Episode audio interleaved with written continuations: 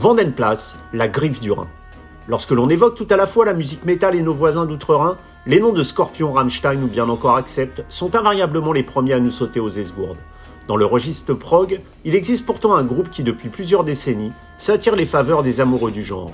Formé en 1986 par un quintet aujourd'hui encore au complet, Vanden place délecte d'albums conceptuels, comme l'attestent les deux chapitres de Chronicle of the Immortals, inspirés du livre de leur compatriote Wolfgang Holbein.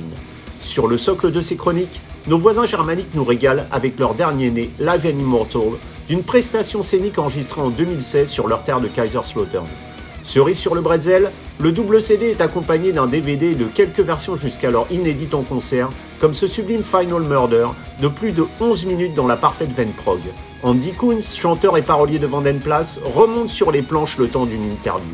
Une interview signée Agent d'entretien.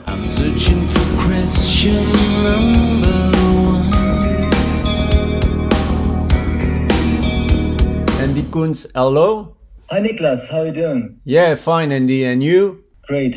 I'm a little bit sick, but uh, it should work for this interview.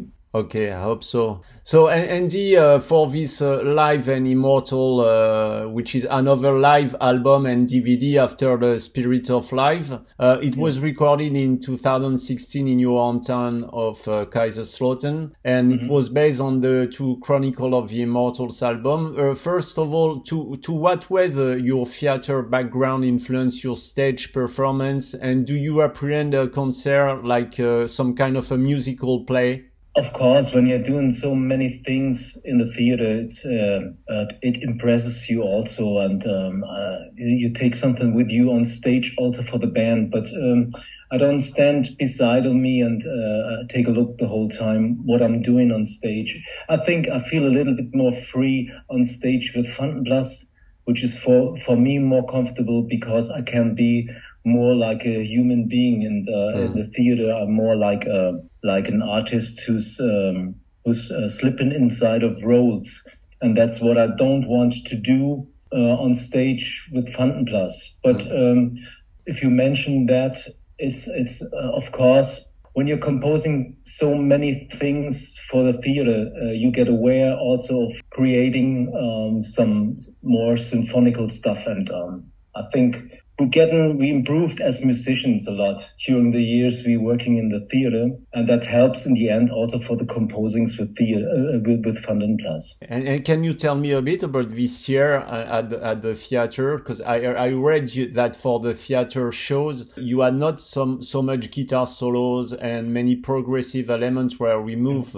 Or did you guys uh, decided to go back to maybe to change it and include the guitar solo and progressive element to really album? For the theater production, it's more than uh, it's more like a Vanden Plas light version. You know, mm. it's like you you you have the Vanden Plas composings, and then you think about how could this happens or how could this work for a broader uh, public, and um, so you make it a little bit smoother with a with a um, with uh, some symphonic stuff, and uh, you, you are using plenty of uh, choirs, and uh, I'm not the only one who's standing on stage, so also you hear a little uh, you you hear a lot of different voices, um, that makes it more compatible for the for the broad audience. That's that's the main difference, and also that you want to transport with a with a theater stuff a story. I mean, of course, with with Vanden Plas, I I write also stories or concepts, yeah. but this has nothing to do with the concepts in the theater. This this uh, is much more detailed and everything, and uh, and uh, cut it directly uh, on the on the profile of the protagonists who are playing with that.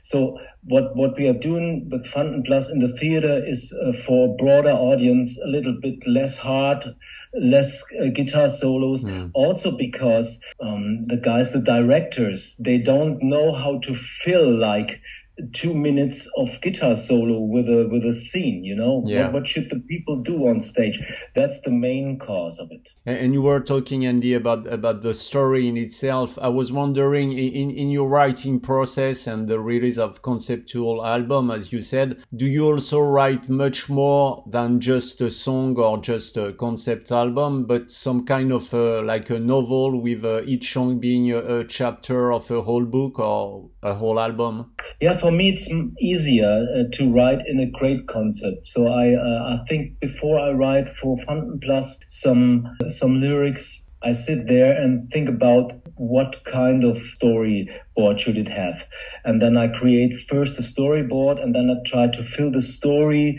with a few songs um, in the composition. And um, mainly in the last uh, last years, it happens that I could not tell a whole story inside of only one album. That's because we brought out before the last live album the Ghost Experiment one and One, two, two. the Awakening and the Illumination, because it was not possible, even not in on an album, to transport a big story like that between just or, or just in one uh, album, like in seven or eight songs. So that's that's the main cause. It's getting also for Vanden Plas broader and broader. Maybe also because because uh, I'm I'm impressed in this case of the theater productions because I I, I I want to to write more details every uh, and I think I have when when I when I um, tell a story I want also that the listener uh, gets aware exactly what I want to tell with that. So I need a little bit more space to to uh, enfold the whole story And this chronicle of the Immor- immortals were based on the, the I don't know if I spell it properly, but the Die Chronik der Usterbligen. Is that right? die Chronik der Unsterblichen yeah. You're right. I'm not very fluent in German. Sorry, from Wolfgang Hey, but it was Hohlbein. okay. I could understand it. yeah, so it was from uh, Wolfgang Hohlbein. And ca- Yeah. can you tell me a bit about this book and to a certain extent to the work of Wolfgang Hohlbein, which was a, a, a source of inspiration? Because this writer is quite unknown in France, but I read he was nearly as famous as Stephen King in Germany. Yeah, he's he's a really big one. He sold uh, in in Germany and a few other uh, countries over 80 millions million books. He's really well known, and he is one of my stars. And I came in contact years ago with him, and was for me it was first a big surprise, and on the other hand, it was a like a a hit of the night, we say in in, in Germany. Uh, and uh, yeah, he, he invited me uh, in his house, and we to- uh, talked about because he he asked me because he kn- knew that I already wrote some theater productions, and uh, he said that he was writing so many books but never had a chance to bring it in into a theater production. So he asked me if I could be a helper in this case, and I mean, I was uh, for me, uh, uh, it was like unbelievable because I find he's such a great author, and I was really timid to do that, you know. Yeah, Uh, shy. so, but, but we had a very, very, very good relationship in the end, and um, I told him how I could imagine to um, project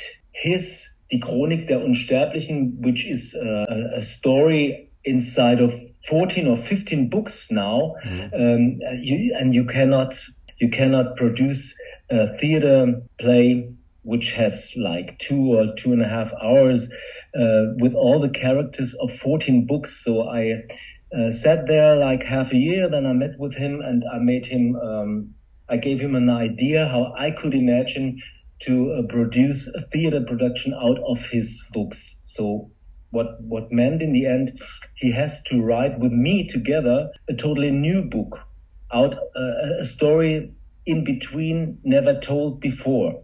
And he did that. And based on this book, I wrote then the, the theater piece. So it was a, a common work together, like uh, Yeah. yeah, being influenced. So it, yeah, it, it must have been quite a work to do so for the theater. So first for the theater, then then for the albums.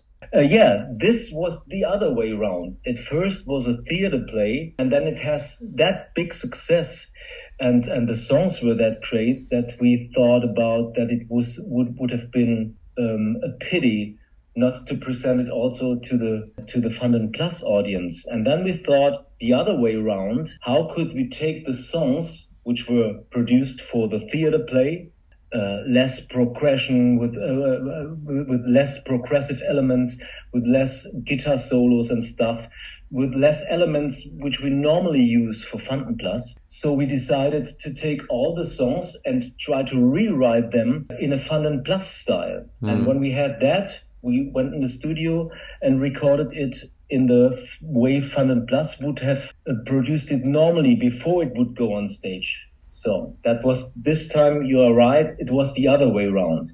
Yeah. And some people, uh, fans of us, to, to be honest, we had also a few people, it was still a little bit too much for them of the theater uh, spirit mm. inside of the songs and we knew that, but but uh, it it was also a kind of chance to see how broad could we get with Vanden Plas, and it also helps to show our our um, yeah our progressivity by ourselves because I think it's also progressive to to to allow every kind of idea inside of your songs, and so we decided to do that. And um, but after these two albums, we knew exactly we have to go a little bit more back to the roots, a little bit straighter, a little bit harder from from the basics on. And so we did that with the with the last two Ghost Experiment albums, mm. and we are pretty happy with that uh, result.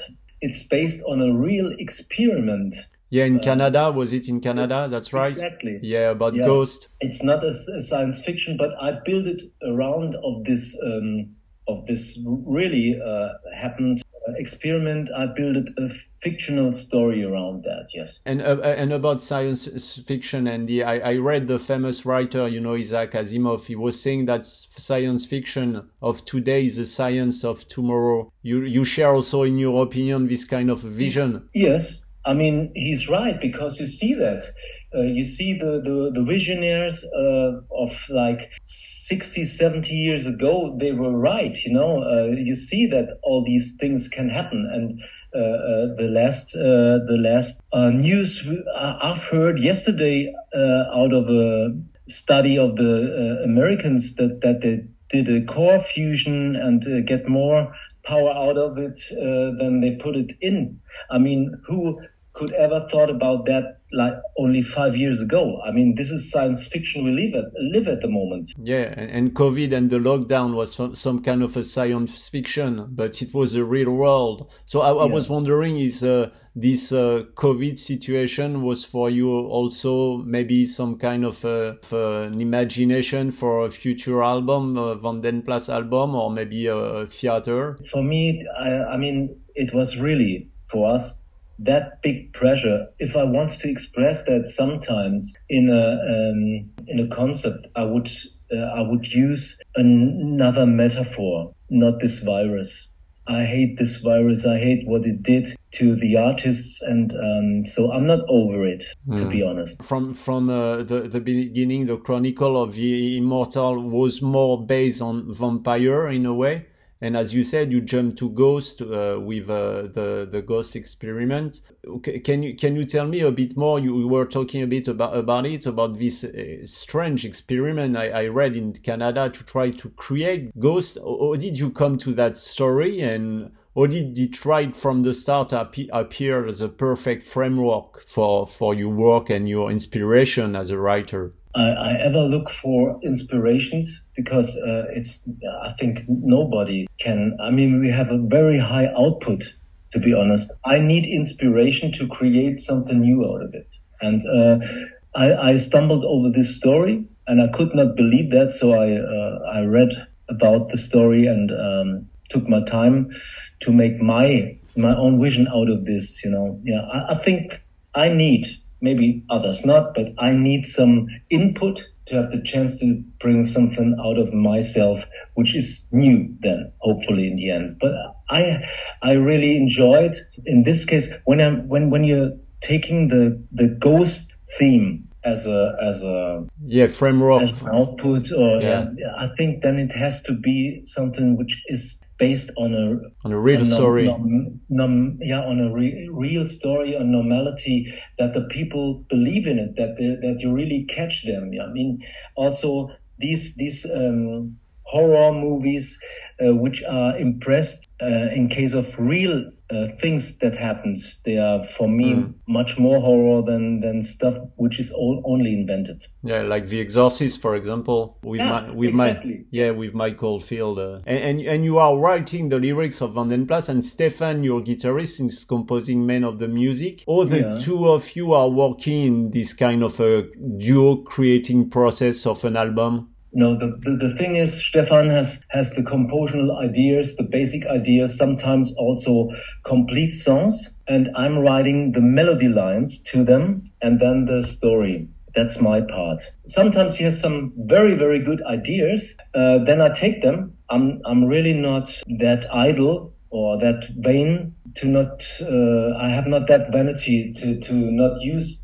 other ideas which are better than mine because I think that a, comprom- a compromise could be in the end better than, than the only idea. If but but just if you are working with somebody to, together, you trust two hundred percent, and that's with Stefan because he has an unbelievable compositional output at the highest level mm. and we are such a well practiced team all over the years. So for me it takes not that long. When he comes over with an idea that i find some vocal lines and images in my head for these songs and uh, that doesn't matter in which direction they are. If there's if it is like uh, with Vanden Plas uh, an all-star project theater or songwriter project or as we did now in the in the used um, in the here and now, not mm. in the hmm. future. And the future will come out with uh, all my shadows. I was watching at your uh, at your website at the Vanden Plas uh, website. Yeah. There are no tour dates program program on your website for the near future. Are you already working on a new studio album or on a, on a theater exactly. composition?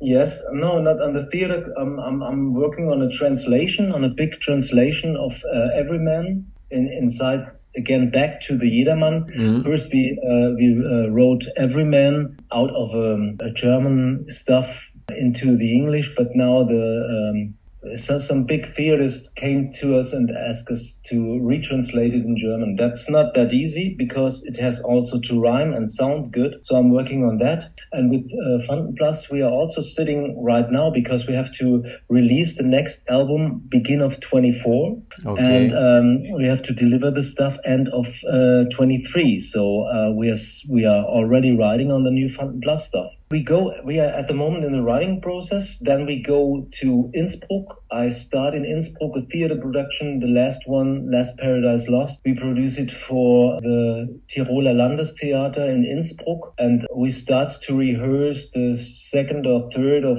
uh, January, and then we are there till July.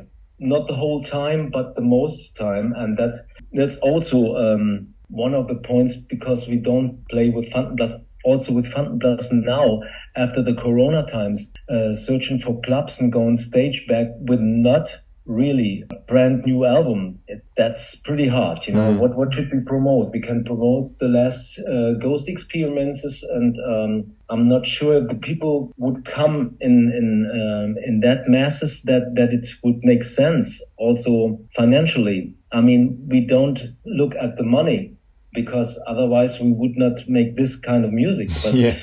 have to take care about the people they are working for us. And if we now uh, would go on tour with no new album, that could be a neck breaker because if you don't have like more than 100 or 150 uh, persons in front of stage, it makes no sense. In the end, we cannot pay our team. And so at the moment for us, it makes no sense. Of course, as I said, we have so many things to do at the theater at the moment. We mm. have to mm. concentrate first on that. And we want to really concentrate on the new album of Vanden Plas and bring the new album out totally in calm uh, till end of next year. And then we think about what could be, what could happen and how can we go on stage and manage that with a band uh, together on stage. And, and, yeah, I was wondering because you were talking about the special uh, influences of uh, Vanden Plas and prog rock or metal prog, as we say, as uh, mm. some famous uh, uh, German bands, such as, for example, Can or Eloy or even Nektar, who was formed in Germany, if, even if it was by an English musician. you, you chose to sing in English rather than in German. Uh, was it because the English language is in a way smoothest to fit with the music and also international yeah. to be understood by most people as possible? To be honest, uh, in my very first beginning, I started to write in German and I also write in German for other people. But for me, I think I find that my, my voice sounds finer and better in, in English, also in French. I tried it a few times, but my French is not good enough and also in Latin it sounds good. I maybe I I, I hate my voice in German, and that's why I thought to um, to create my lyrics in English for Van and uh, what I'm singing. It's uh, I, I, think it fits better with my voice. So Andy, you'll come to France uh, for the next album. I hope for a tour, and we'll uh, we'll share together a glass and we'll speak French to yeah. maybe improve your uh, your French language. uh, you know, in 19, I think it was in 1996, you released a, an acoustic LP with covers, with uh, covers of, for example, Marion or Ray Charles, or even I heard Stefan Escher. Yeah. Is this an accurate vision of uh, the various uh, musical influences of all the Vanden Plas uh, members? We, we ever were asked because the people loved it but uh, to be honest, we're doing at uh, more than uh, 20 years ago, and I think we, we will not we will not find the space uh, to um, to produce something like that. So sometimes we create like a one-off uh, bonus track for an album. I can imagine that, and maybe when we do uh, a few other albums, maybe we have enough mater- material to put all these together to a, a cult to a to have an occult too in the end. Van, Vanden Plas is, uh, as you said, label in a way in a progressive metal band, but progressive metal is so so huge with such so many influences. But what would be your own definition of what metal prog is? I have no impression uh, uh, or expression for it because it's it's an it's what you feel. a trademark that the journalists gave to something which mm. is very complex. What what i see is what we are doing is complex music music that i like that i like to express and uh, the stem other people gave this or give this music. I cannot do something against or for it. I mean i i re- respect that that everybody in the journalism needs a case to put something inside of it but we don't do that uh, we just try to create some kind of music and we want to be broad and expressive and we want to be complex because we love that not too easy listening stuff. And that's for me progressive music complex music. So Andy, uh, we'll see each other uh, in France for uh, a French lesson if you want to. Yes, and and we and, be great. And to have a, uh, I'm more interested in the wine you you mentioned. Okay, Andy. So thanks a lot for this interview, and uh, hope to see you soon. Super cool. Have a nice Thanks, have a nice evening, Andy. Nice to have met you. Yeah. Me too. Sorry you could not see me. We'll see each other with a glass of wine. Yeah, you're right. Tschüss.